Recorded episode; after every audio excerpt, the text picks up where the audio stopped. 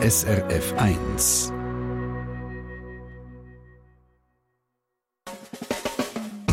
Deine Mundart auf SRF 1.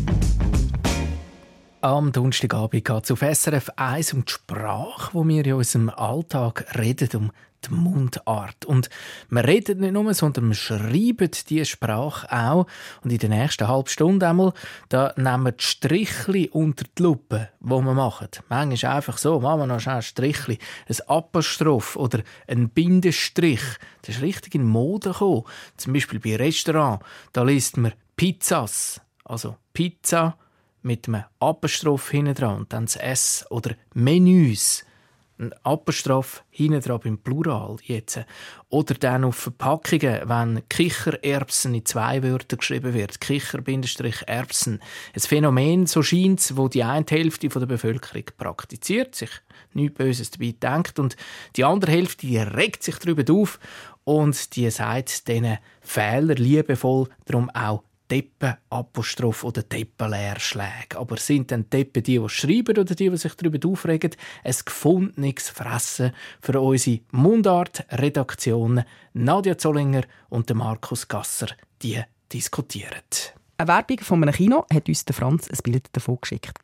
Gutscheine und Abos sind an der Kinokasse erhältlich. Hm. Abos mit Apostroph, Kinokasse, zwei Wörter, beide groß geschrieben. Dazwischen Larry. Da haben wir in einem Werbeslogan gerade der Deppenleerschlag und der Deppenapostroph. Und das ist bekanntlich eine Krankheit, eine Spruchkrankheit, die sich immer mehr ausbreitet. Das sagst du jetzt ein bisschen im Witz, oder? Das mit der Krankheit? Ja, natürlich. Aber es ist doch Realität. Es gibt immer mehr von diesen Fehler. Und das ist nicht nur in der privaten Kommunikation, sondern wirklich öffentlich. Die Leute schreiben öffentlich falsch. Ja, falsch, da ist nicht unrecht, aber ist es auch schlimm? Das müssen wir, glaube ich, schon herausfinden.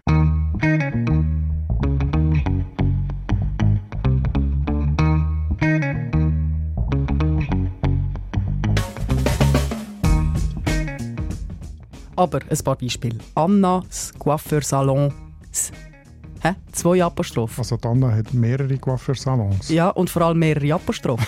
Das finde ich eher schlimm. Okay. Oder Christine hat uns ein Foto geschickt von einer Informationstafel vor einem Thuner Geschäft. Öffnungszeiten. Öffnungs mit Apostroph Zeiten. Mhm. Und Abstand vor Zeiten. Aha. Und das sind Geschäftsschilder, Webseiten, Speiskarten, überall die Apostroph und der Zeichen. Die letzten Tage der Menschheit kann ich da nur sagen, die das Welt ist, so. ist, am Untergehen, mhm. es ist nichts mehr, wie es schon mal war und wir sind alle am total verblöden. Genau, und was übrig bleibt, sind ganz viele Apostroph und Leerzeichen. So, Nein, du machst dich lustig. Ist dir das einfach Wurscht? Du bist Sprachwissenschaftler, tut es dir nicht ein mir ist es nicht, Mir ist nicht Wurscht, und, aber es macht mir eigentlich nicht wirklich weh. Also gut, ich, ich sehe es eher als Realsatire. Ich meine, wenn ich etwas sehe wie Öffnungs Zeiten, dann ist das schon fast ein kleines Kunstwerk. Oder? Und da kann ich einfach ein bisschen darüber lachen. Aber wie immer, man muss ein bisschen genauer anschauen, oder? wo kommen solche Texte vor, wie schlimm ist es wirklich und so, das machen wir ja jetzt. Mich würde auch noch interessieren, ob es Leute wirklich nicht können oder ob sie einfach nicht wollen, ob es eine Wurst ist. Mhm. Und was mich auch interessiert, ob es vielleicht ein kleines akademisches von oben ab Geginke ist, wenn man das Deppenleerschlag und Deppenapostroph nennt. Ja. Hinter Hanses Heiris Haus hustet 100 Hasen. Auf der anderen Seite flext der Freshie Du mit fettem Karren.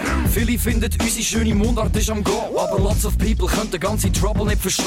Beide tun sich anzünden, abfuhren, abmuxeln. Die Mundart ist am Abserblen, kannst sie ins Grab leeren. Beide haben jetzt Beef, shooten verbale Gunbullets. Was ist jetzt der Grund da? Es ist deine Mundart.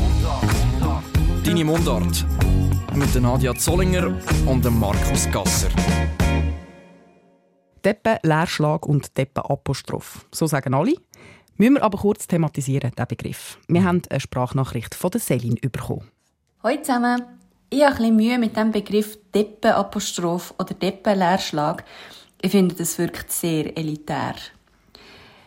Außerdem, es ist immer wie mehr auf Englisch. Und im Englischen gibt es halt bei Possessivform das äh, Apostroph. Dass es im Deutschen halt nicht gibt, wenn man das nicht weiss, finde ich nicht weiter tragisch. Also sie findet das Wort Deppen, Leerschlag und das Geschwisterte, der Deppen-Apostroph, ein bisschen überheblich, gell? weil es Menschen, die nicht nach dieser Norm schreiben, als Depp klassifiziert. Was sagst du dazu? Also sie hat, hat natürlich schon recht, ähm, dass es ein bisschen elitär wirkt, wenn man sich so lustig macht mit dem Begriff. Oder? Aber man kann sich umgekehrt auch fragen, ist es denn schon elitär, wenn man die grundlegendsten Schreibregeln voraussetzt?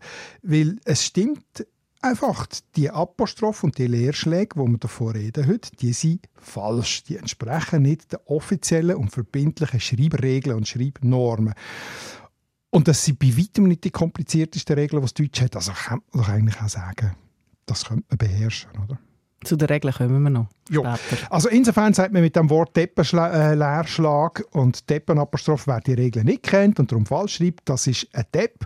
Und das ist vielleicht schon ein bisschen problematisch, weil es gibt ja zum Beispiel ganz viele Leute mit einer angeborenen Leseschwäche oder Schreibschwäche, äh, LegasthenikerInnen oder den funktionalen Alpha Analphabetismus gibt es und die haben sicher keine Freude, wenn man sie wegen dem Fehler, wo sie nicht einmal etwas dafür können, als Depp bezeichnet. Das ist sehr richtig. Dazu hat uns der Raphael geschrieben.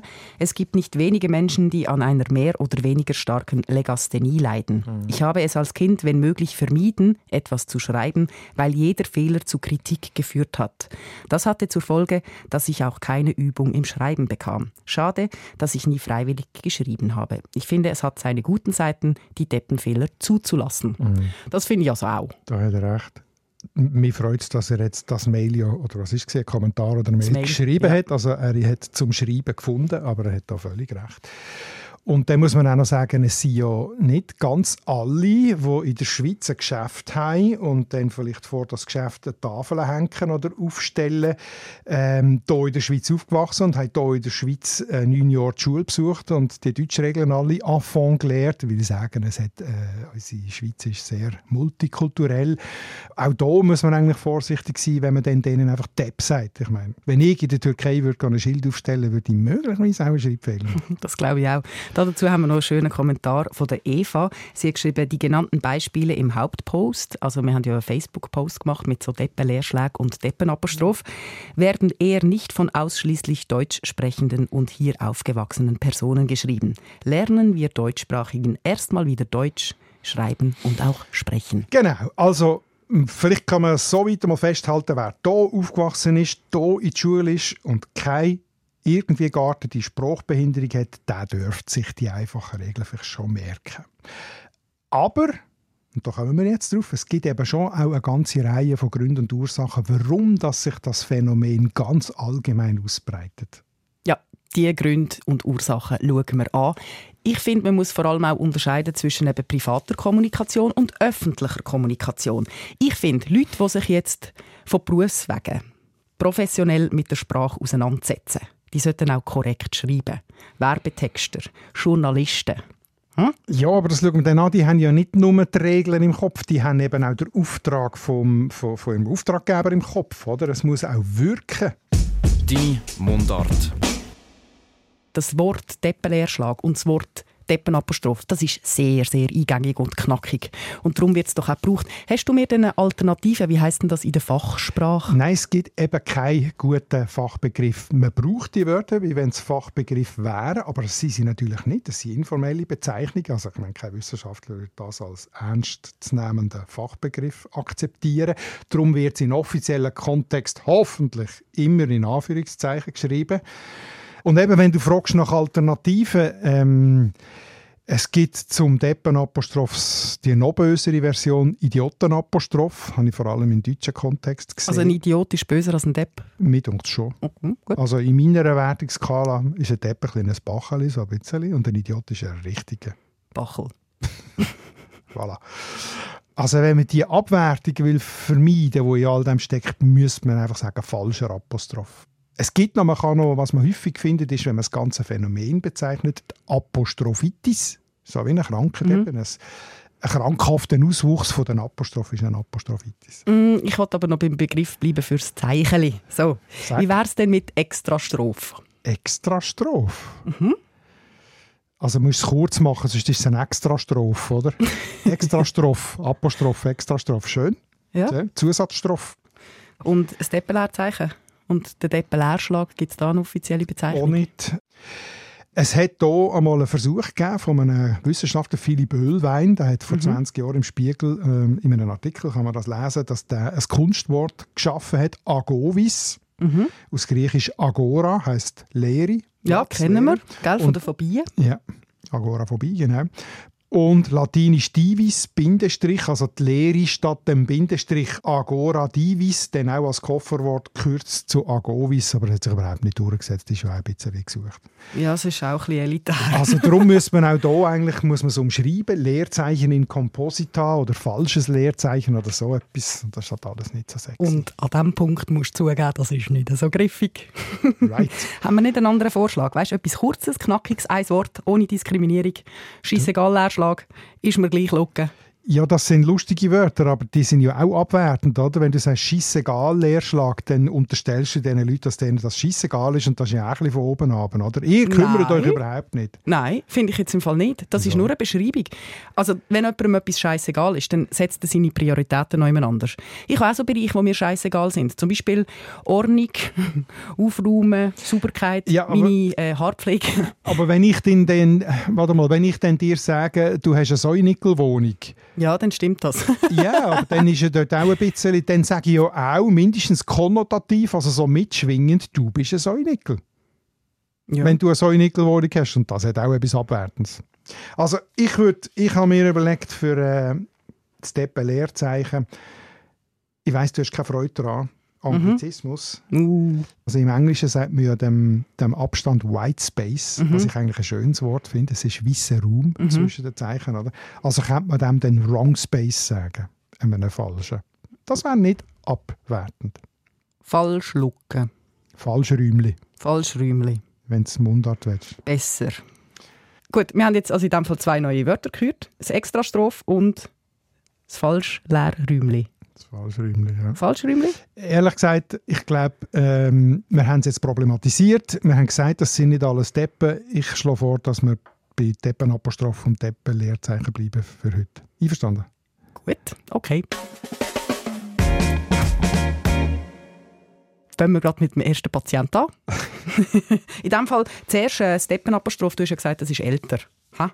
Ja. Das gibt es etwa seit 20 Jahren. Ja. Und äh, es verbreitet sich. Sehr, sehr flott. Kann man sagen, ja. Flott. Und es regt ja die Leute grausam auf. Stellvertretend eine Nachricht von Peter. Die Apostrophitis ist ein Ärgernis. Pins, Autos, Büsis, selbst nichts fehlt nicht. Also nichts mit Apostroph, ja. um es klar zu mhm. sagen. Mhm.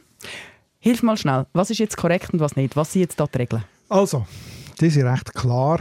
Der Apostroph wird gesetzt im Deutschen bei Substantiv, im Genitiv, wenn die Substantiv mit einem S oder mit einem Z oder mit einem X enden. Also Moritz ist Moritz Velo.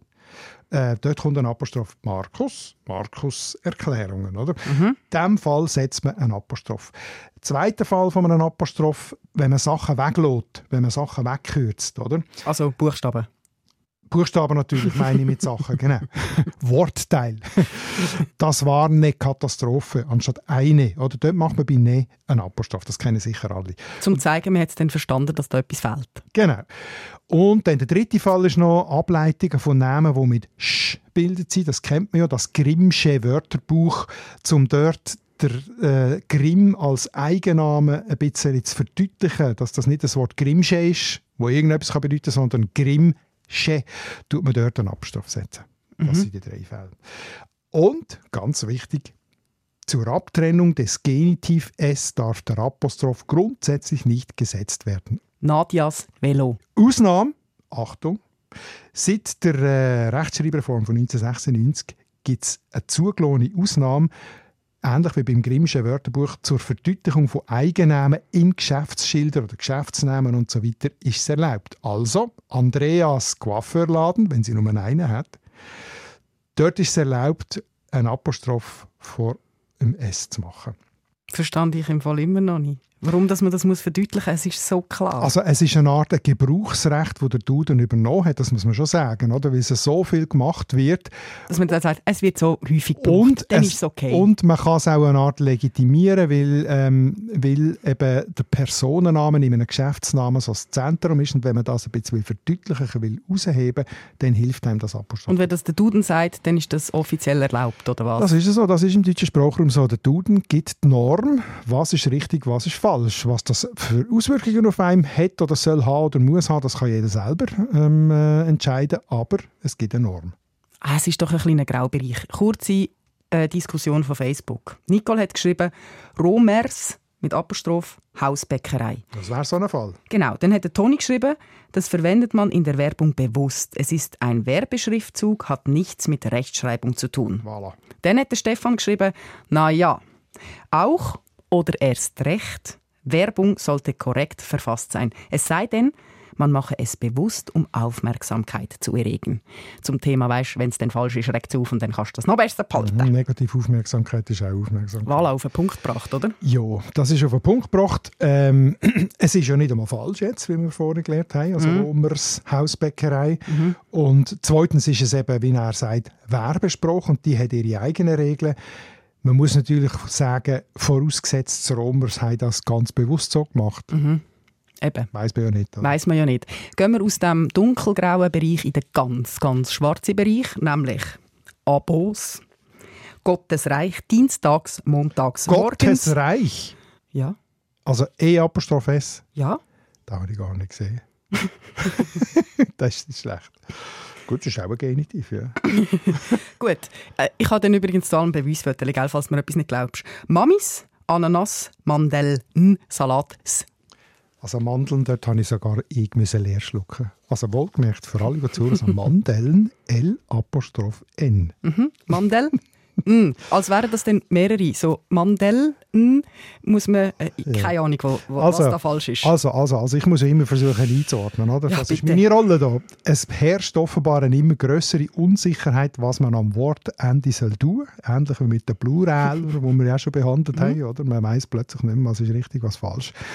Und das greift dann um sich und das greift vom Genitiv S jetzt auch aufs Plural S, also eben Mamis, Salats, überall Apostroph vor dem S. Mhm. Und der nächste Schritt, den du jetzt aufzählt hast, ist dann Ananas, wo mhm. man das S am Schluss als Genitiv oder eben dann als Plural interpretiert und nicht mehr weiss, dass das eigentlich das Wort Ananas ist. Trotzdem, es läutet so ein bisschen die Totenglocken für unsere Kultur, oder?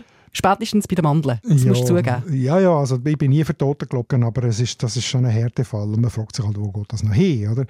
Es gibt übrigens auch Linguisten, die dem Genitiv Apostroph etwas Positives abgewinnen. Oh. Die, die, nennen ihn nicht Deppen-Apostroph, sondern Netten-Apostroph, der nette Apostroph, weil er eben das Abtrennen vom S, das Lesen erleichtert und das Verständnis erleichtert. Vom S, nicht vom N? Ja, ja, ja, gell. es gibt dann eben Grenzen. Also Mandeln, da bleibe ich dabei, ist ein Härtefall. Ja, genau. Da kann ich dann schon nur noch mit Satire dahinter, da gebe ich zu. Voilà.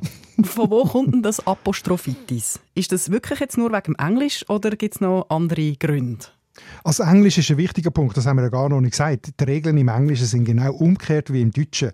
Dort ist das Apostroph vor dem Genitiv S vorgeschrieben. Ja, das hat Celine gesagt. Verpflichtend. Ja, das hat sie auch schon gesagt, genau. Und bei uns gibt es ja sehr viele Firmennamen auf Englisch. Ein, ein bekanntes Beispiel ist Cindy Steiner. Das ist das ganze Wort Englisch, oder? Und mhm. Cindy, Apostroph S, Deiner.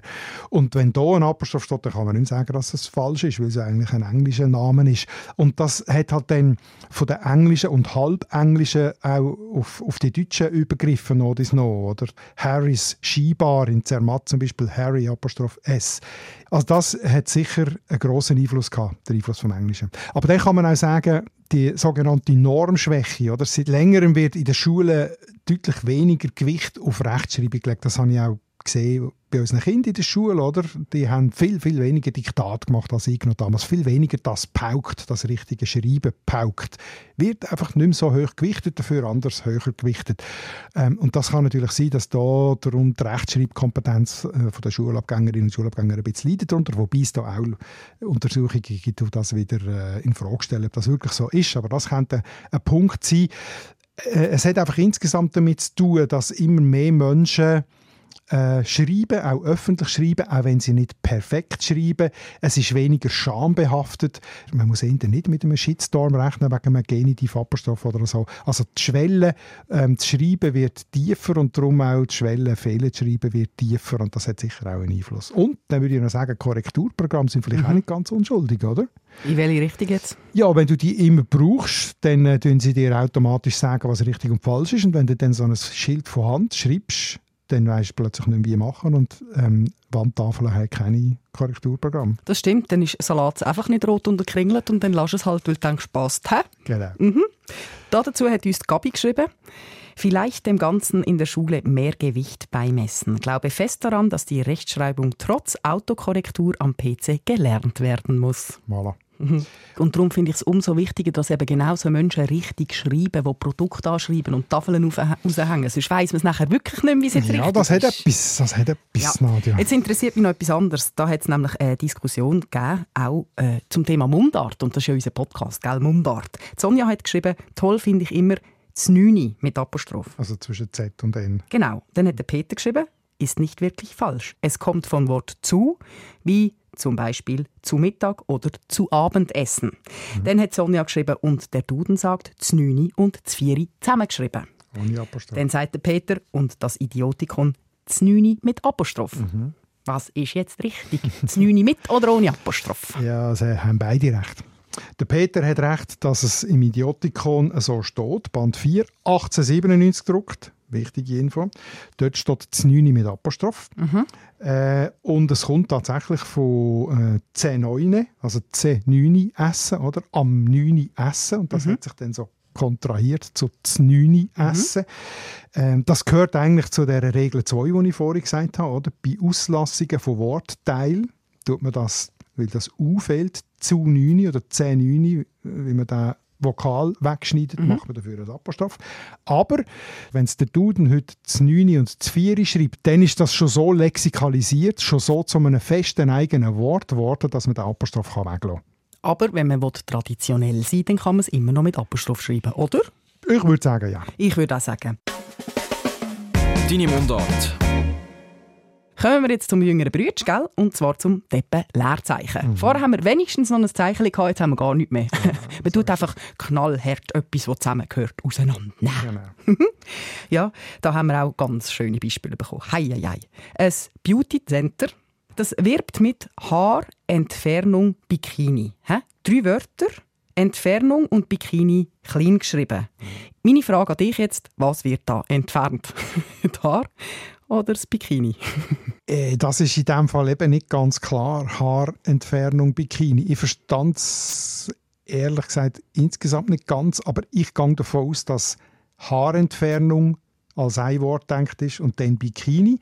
Und das meint wahrscheinlich, mit den Haar entfernen, damit es nachher mit dem Bikini gut aussieht. Wahrscheinlich. Ja. Wahrscheinlich. Aber wenn steht Haarentfernung Bikini, dann könnte irgendwie auch der Bikini entfernt werden. Und das wäre dann etwas ganz anderes. Das wäre etwas ganz anderes. Schwage. ist nicht ganz klar. Es ist vage. Es ist Mit was du dann rauslaufst oder eben nicht mehr rauslaufst. oder das Mail von der Elisabeth. Ihr tut der Deppen-Leerschlag irgendwie weh, weil die deutsche Sprache ja die fast einzigartigen Substantivverbindungen eben kennt. Mhm. Und sie stört sich darum am Universitätsspital Zürich. Hä? Das sind drei Wörter, einzeln, alle groß geschrieben. Und das findest du nicht nur im Internet als Logo, sondern rund ums Spital, überall. Mhm. Das sehe ich fast jeden Tag. Auch das ist nach der Duden-Norm falsch. Ganz Aber? klar. Das Alla? schlägt kein Geist ja. weg. Deutsche Wortbildung, anders als viele andere Sprachen, Substantiv werden zu neuen Wörtern zusammengesetzt, sogenannte Komposita, und die sind eben zusammengeschrieben. Ja, das ist wie Lego bauen. Es ist so schön. Sie Komposita. Ja. Also Universität und Spital wird zu Universitätsspital. Da hat sogar noch ein Fugen-S als Wortbildungselement drin. Haar und Entfernung wird zu Haarentfernung. Ein Fertig, jawohl. Beliebig erweiterbar, das gibt ja die berühmten deutschen Bandwurmwörter wie Vierwald Städtersee, Dampfschifffahrtsgesellschaftskapitäns Mützenborten. Mhm. Alles ein Wort. Wenn einem das unübersichtlich wird, dann hat man die Möglichkeit, man sagt ab vier Wörter, die zusammenkommen, oder auch wenn es Fremdwörter drin hat, wenn es schwierig lesbar ist, hat man die Möglichkeit, das wieder auseinanderzunehmen aber dann setzt man einen Bindestrich, um die Lesbarkeit zu verbessern. Mhm. Ist also so oder so falsch, weil es sind drei Wörter und es hat keinen Bindestrich. Genau. Man setzt auch einen Bindestrich, gibt noch andere Gründe, zum Missverständnis verhindern, nicht nur zum die Lesbarkeit erhöhen. Zum Beispiel? Also, das Druckerzeugnis ist Mhm. nicht das gleiche wie ein Druckerzeugnis. Ich kann Ja. zwar diskutieren, ob Druckerzeugnis ein sinnvolles Wort ist, aber es ist ein mögliches Wort und wenn man das zusammenschreibt als ein Wort, ist auf den ersten Blick vielleicht nicht ganz klar, was gemeint ist. Verstanden. Oder der Eiskasten. Mundart. Eiskasten für einen Kühlschrank, sagen gewisse Dialekte. Dort könnte man ja lesen, Einschasten. Also SCH, dass das SCH ist. Ja, Das verdeutlicht das. Wenn man Dort- sehr böswillig dort- unterwegs dort, ist, ja. kann man auch. Aber Ja. unzulässig ist auf jeden Fall einfach ein Zwischenraum. Also Eis, Abstand, Kasten ist falsch. du hast gesagt, die Wortbildungsmöglichkeiten, dass man da so Zusammensetzungen spielt, das äh, sei typisch fürs Deutsche. Also seit wann ist denn das so typisch? Also man muss das, das ist eine Frage, die man nicht ganz so einfach kann beantworten will. Die Schreibung im Mittelalter ist extrem variabel gewesen. Dort hat es in allen Sprachen alles gegeben. Also Das heisst, man konnte schreiben, wie man wollte. ein bisschen schon, es hat einfach noch keine Norm Gute alte gegeben. Also, Zeit. bis weit in die Neuzeit hat es parallel ganz viele Varianten gegeben. Also das Wort Feuereifer, Mhm. eine Erfindung vom Luther, ähm, hat man können schreiben so wie heute, Feuereifer, oder dann in zwei Wörter Eifer klein, beide Wörter klein, Feuereifer, dann Feuereifer in einem Wort, aber das E gross, eine sogenannte Binnenmajuskel, oder? Also alle die, und dann hat es auch Bindestrich-Varianten gegeben, mit einem Normalbindestrich oder mit einem Gleichzeichen, mit einem Doppelbindestrich. Ich weiss, ich habe jahrzehntelang äh, historische Quellen ins Staatsarchiv durchforscht. Wirklich, das ist wirklich so, die Fälle gibt es alle, also es ist einfach nicht normiert gewesen. Und die Variantenvielfalt hat sich dann so bis Ende 18. Jahrhundert wieder ähm, reduziert. In allen Sprachen kann man jetzt mal sagen, ich weiß es jetzt vor allem fürs Deutsche, und im Deutschen hat sich dann irgendwie die heutige Komposita-Schreibung durchgesetzt. Und darum, also als häufigste Variante, irgendwie ist so ein Normierungsschub, oder? man hat Einheitlichkeit im Schreiben wollen erreichen und die hat sich durchgesetzt und darum ist sie dann auch im ersten Duden von 1905 als die Regel bestimmt worden. So, Man hat sich geeinigt darauf, dass Universitätsspital Zürich falsch ist. Gell? Genau. Jetzt müssen wir das aber eben wie immer ein bisschen genauer anschauen. Es ist falsch, aber es ist ein Label. Universitätsspital Zürich ist nicht einfach ein Wort, sondern ist ein Brand, Also eine Marke. eine Marke, die überall als Erkennungszeichen für die Institution gebraucht wird, als Corporate Identity, äh, auf Briefköpfen, auf Hinweisschilder, wie du schon gesagt hast. Oder? Und da herrschen halt ein bisschen eigene Regeln. Oder? Da geht es jetzt nicht mehr einfach um richtig und falsch, sondern um Wirkung, Ästhetik, Erkennbarkeit. Das ist Marketingspruch und die halten sich nicht unbedingt nach dem Duden. Also das Universitätsspital Zürich ist grammatikalisch gesehen ein bisschen krank. wenn du so willst. Es hat eine Verdeutlichungsfunktion, oder? Wenn du das auseinander nimmst, dann leistest du auf beide Wörter gleich viel Gewicht, oder? Auf Universität und auf Spital. Gut, wechseln wir doch mal in den Bereich von der Kulinarik. Dort wimmelt es nur so von Leerschlägen. Gell? Das ist ein gefundenes Fressen für den Leerschlag. Der kann sich dort ausbreiten. Schöner nützt Kulinarik ist ein gefundenes Fressen, Mhm. Ja, hast du wieder genau. mal schön gesagt. Gell? Ein paar Beispiele. Also, Berg, Vorzugsbutter, Schweizer, Chipolata, Schnecken, Kicher, Erbsen, Käse, Fondue, Fitness, Teller, Berg, Linsen. Also ich finde es ganz ehrlich zum Teil schon ein bisschen absurd. Also bei den Berglinsen zum Beispiel, dort bin ich dann schon nicht mehr am Start. Das könnte man jetzt schon auch falsch verstehen. Ein Berg Linsen ist Ja. ein Berg voll Linsen. Einverstanden, rein theoretisch, aber aus dem Kontext heraus. Du siehst ja, dass das eine Kilopackung oder eine 500 Gramm Packung ist und kein Berg.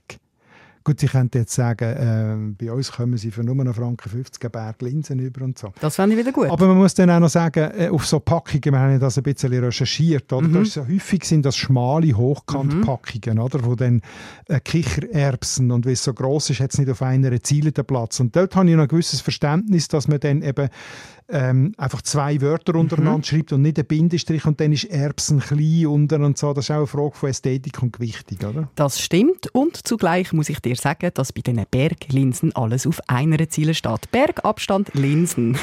Okay, dann ist dort bei denen Hopfen und Malz verloren. Ja, und die Linsen auch. Ja. Bis jetzt haben wir ja vor allem Nomen gehabt, gell? so Komposita, groß geschrieben, zack, bam, Mhm. Kichererbsen, Käsefondue. Mhm. Aber Ich frage mich, ist es denn auch ein Deppelehrschlag, wenn sie theoretisch auch könnte, ein Verb sein Also, lass mal. Voll tanken, null zahlen. Jedes Wort auf einer Ziele. Mhm. Das könnte ja jetzt auch etwas ganz anderes heißen. Voll tanken. Das ist sehr schön. Also da kommen wir jetzt im Bereich, wo es eine andere Bedeutung kann haben, oder? Tatsächlich. Jetzt ehrlich gesagt, in diesem äh, Werbespruch, oder? Voll tanken, null zahlen, dort ist ja im Kontext klar, dass Volltanken gemeint ist. Aber tatsächlich, wenn man das Verb Volltanken auseinandernimmt und sagt Volltanken, dann hat es eine andere Bedeutung. Dann tankst du es besoffen. Richtig, und das ist sehr, sehr schlecht, weil man sollte besoffen wirklich nicht Auto Auf fahren. gar keinen Fall. Mm -mm. Aber weil das ja so untereinander geschrieben ist, voll tanken, null zahlen, ist es ja eben auch äh, äh, ein eingängiger Werbespruch und äh, vielleicht lebt es ja sogar ein bisschen von dieser Doppeldeutigkeit noch, oder? Mm. Ähm, Interessant ist ja wirklich die Bedeutungsunterschied, was kann machen rein von der Schreibung. Oder? Wir schreiben ja unsere Seen immer zusammen, Vierwaldstättersee, Genfersee. Mhm. Die Deutschen schreiben See abgesetzt, Genfersee und dann betonen sie es auch anders. Der Mhm. Genfersee, die mehr Betonung auf Genf legen, Mhm. Genfersee, und sie schreiben der Genfersee, das ist mehr Betonung auf, auf dem Wort See. Oder? Und genau gleich ist, wenn du das Wort Würfelzucker nimmst, wenn du es richtig zusammenschreibst, ist es Zucker als Würfel, der Würfelzucker, Betonung Mhm. auf Würfel. Aber wenn du Würfelzucker sagst, dann ist Betonung eher auf Zucker, oder? Es ist ein Würfelzucker. Mhm. Also da kannst du Nuancen geben und die willst du zum Teil vielleicht nicht. Ich würde das nicht unbedingt. Darum lass mal bleiben. naja, mein Fazit. Also, es gibt unterschiedliche schwere Fälle von diesen überflüssigen Leerzeichen. Auf Produkt, finde ich nach wie vor, sollte man sich schon ein bisschen Mühe geben. Sonst kopieren es nachher alle und dann weiss niemand mehr, wie es richtig ist. Finde ich schade. Gut, und das ist jetzt nur mein persönliches Empfinden. Was sagst du als Sprachwissenschaftler dazu? Wie schlimm ist das für unsere Sprache? Jetzt nicht als Markus, sondern als Wissenschaftler. als Wissenschaftler. Ja, also, wenn es eher verwirrend ist als hilfreich, Mhm. dann unbedingt vermeiden, logischerweise. Also, aber das braucht halt dann ein bisschen ein Metabewusstsein, oder? Ein Bewusstsein für den Fehler. Wenn es einem einfach passiert, hat man das ja sowieso nicht. Mhm. Ähm, und manchmal ist es aber eben auch hilfreich fürs Lesen. Also wenn man Monsterkomposite auseinander nimmt, auch wenn man jetzt den Bindestrich vergisst, äh, wenn es nicht eine Bedeutungsveränderung gibt oder so, dann ist das nicht ganz so schlimm. Aber einen habe ich noch. Festheben, ganz gut festheben, vielleicht sogar herhöckeln von einem Hotel. Dort gibt es nämlich einen Fitness-Teller. Mit Bindestrich. Richtig, das ist aber nicht der Punkt. Weil weißt du, was auf dem Fitness-Teller drauf ist? Ich weiß es ja. Ein Ross-Beef. Mit Abstand. Ross, Beef. Also ein Rossrind eigentlich, oder? Ja, ein Rossrind. Wer kennt es nicht? Also ist wirklich gross. Meine Frage, ist da der Vater ein Ross und die Mutter ein... Also, nein. Nein, das ist Hä? natürlich, weil wir auf dem Mund Roast Beef sagen, das ist ja Roast, Rösten, Roast Beef, also geröstetes Rind. Aber weil wir das so Roast Beef, Roast Beef sagen und das T sogar noch verschlucken, tönt es halt wie Roast Beef. Und wer das nicht im Kopf hat, dass das Roast ist und auch das Bild nicht kennt von Roast, der hört das als Ross und äh, offensichtlich schreibt es dann auch als Ross. Was würdest du jetzt erwarten, was man dir serviert? Ich würde das Roast Beef erwarten natürlich und würde mich freuen, äh, würde lachen darüber, dass der Mensch, der das geschrieben hat, das er so falsch verstanden hat. Und meinst du, das ist dann äh, in 20 Jahren auch so im Duden? Vielleicht, wer weiß es. Also, äh, das ist ja ein Phänomen und jetzt sind wir ja schon auf dem Schritt zu unserem nächsten Thema. Ganz genau. Äh, es ist eine sogenannte Desemantisierung, also ein Bedeutungsverlust. Das ursprüngliche Roast Beef wird nicht mehr verstanden. Und dann anschließend eine neue Motivierung. Man gibt ihm eine neue Bedeutung, eben in diesem Fall Ross. Auch wenn das keinen Sinn macht, Ross Beef, aber äh, es ist doch etwas, wo man kann anbinden kann. Und das ist dann eine sogenannte Volksetymologie.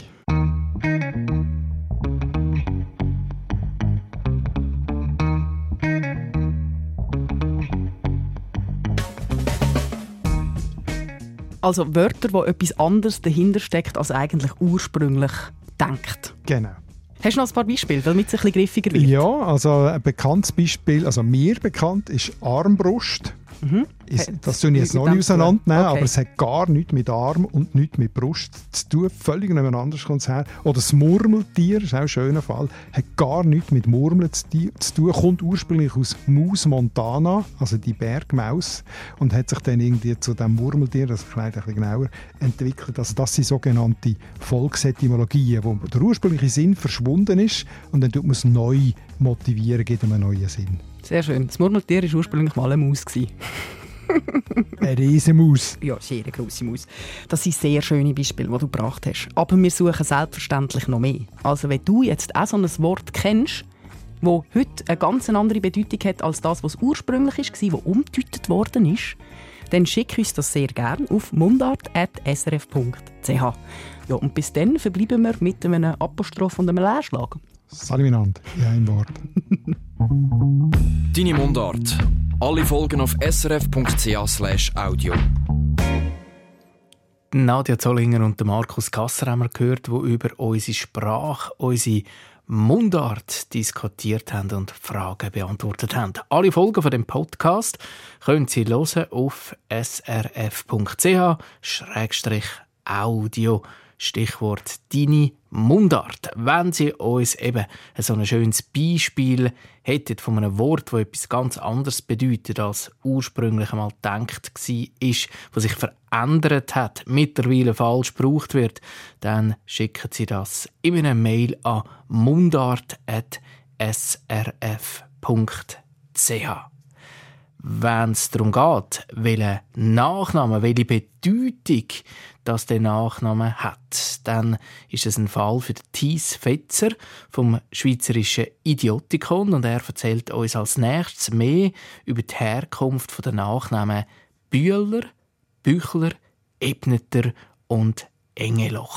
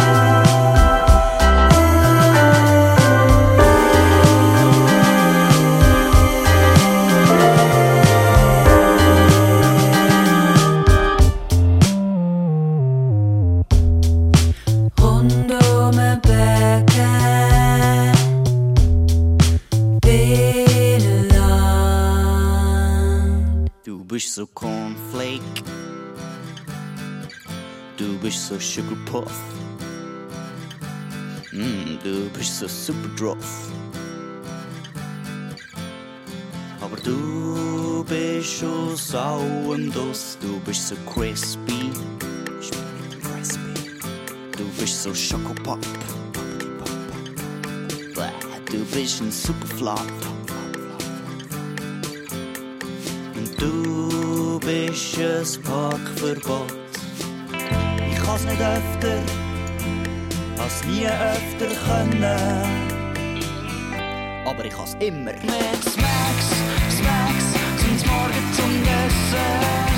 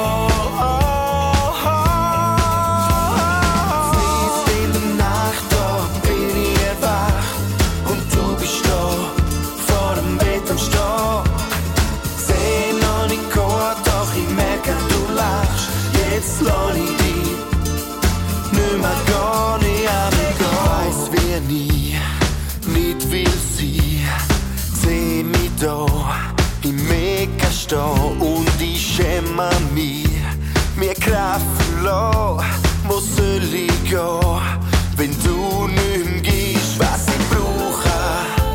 Wer zeigt dir mir, was ich brauche? Ich will von dir, was ich brauche. Komm, bleib doch einfach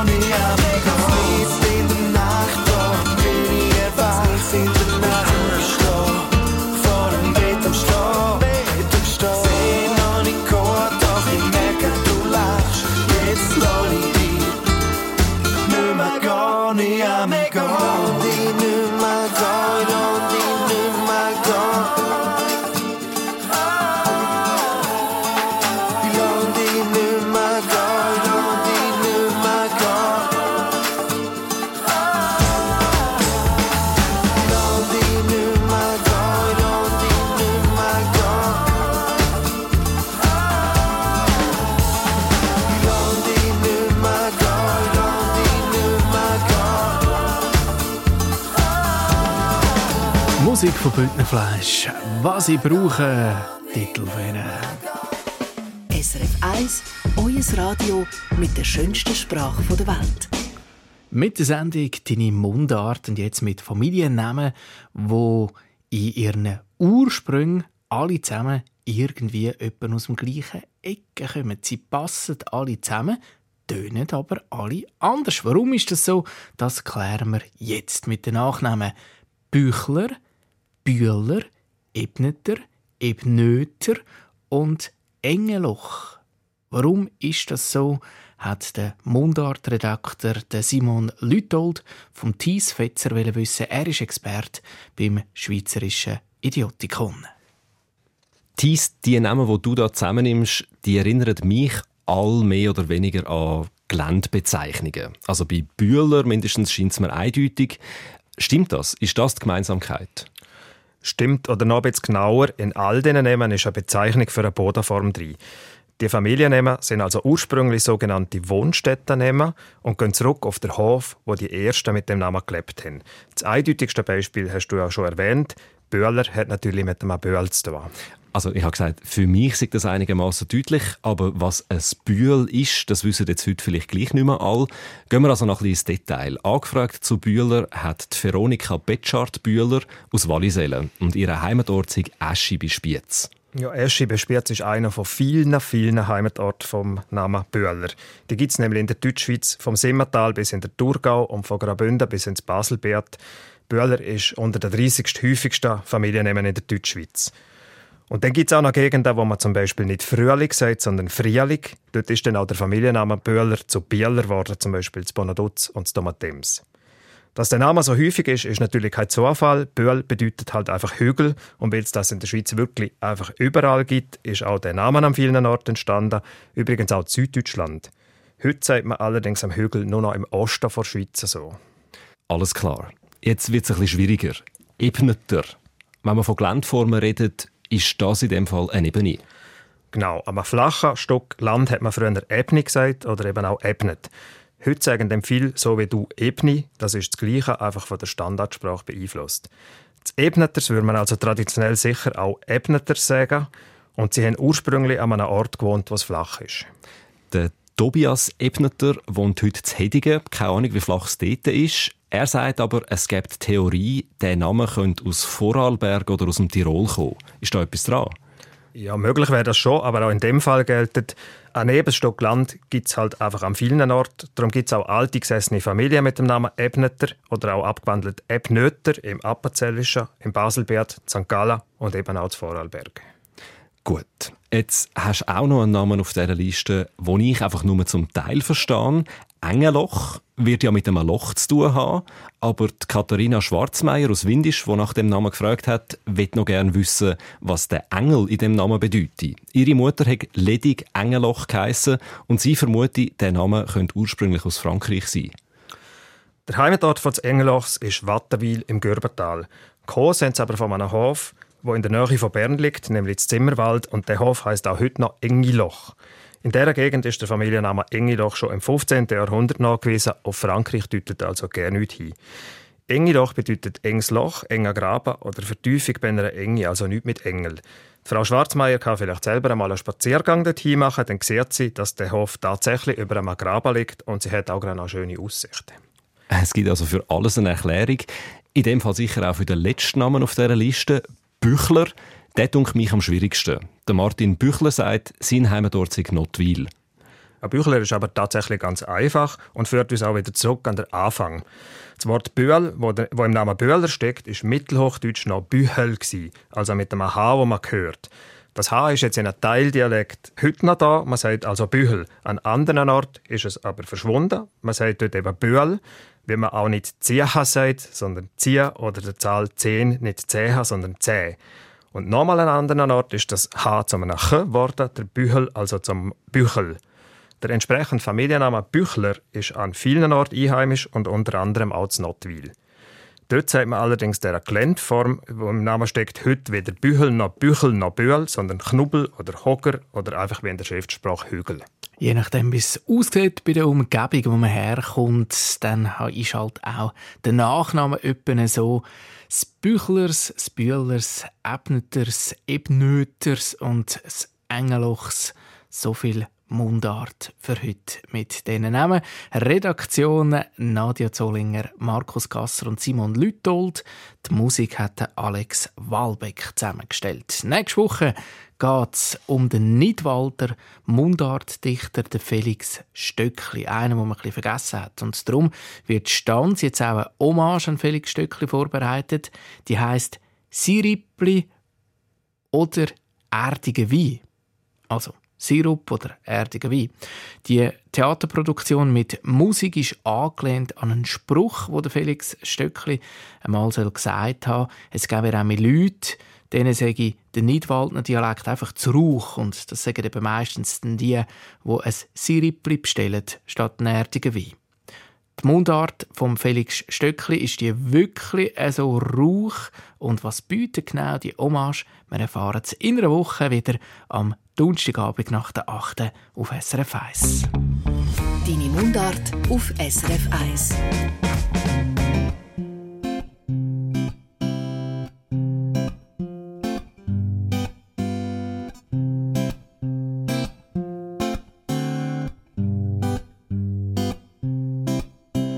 In Schwarzenburg, da gibt's bekanntlich ein Quartier, wo alten Herren heisst, mit Recht nicht Leute an Stier.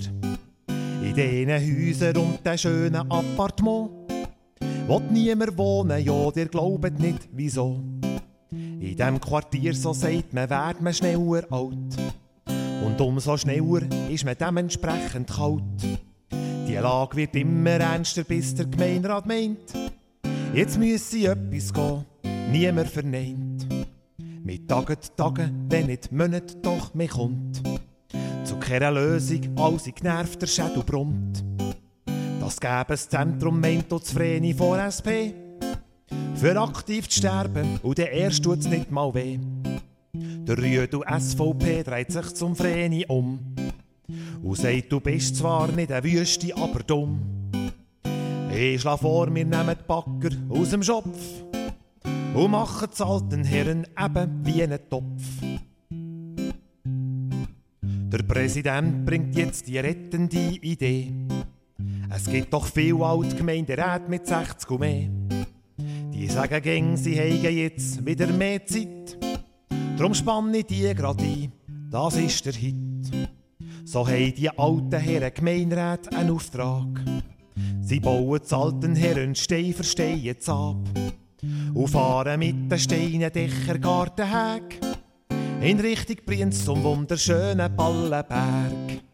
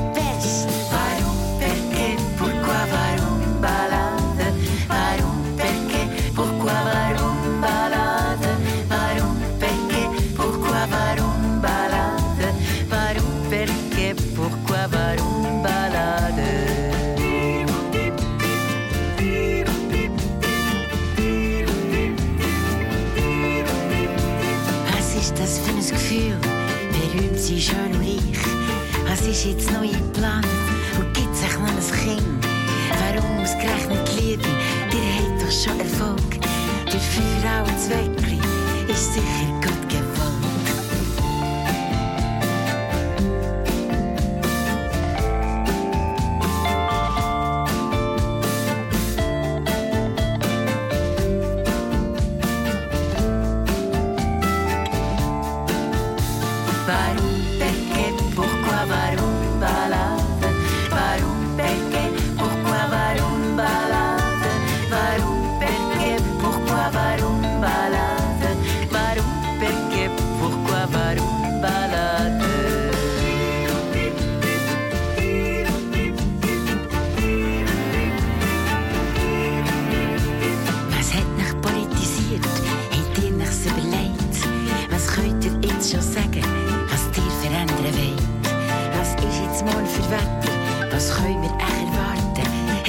noch ein bisschen erbarmen und können wir echt in den Garten.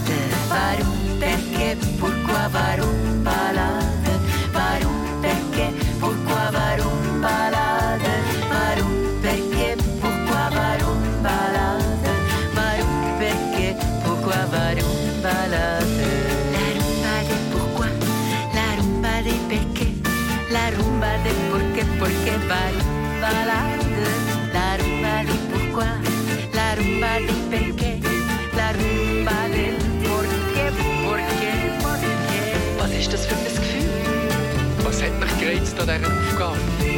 Das ist Musik von der Dodo Hug, die Warum Ballade.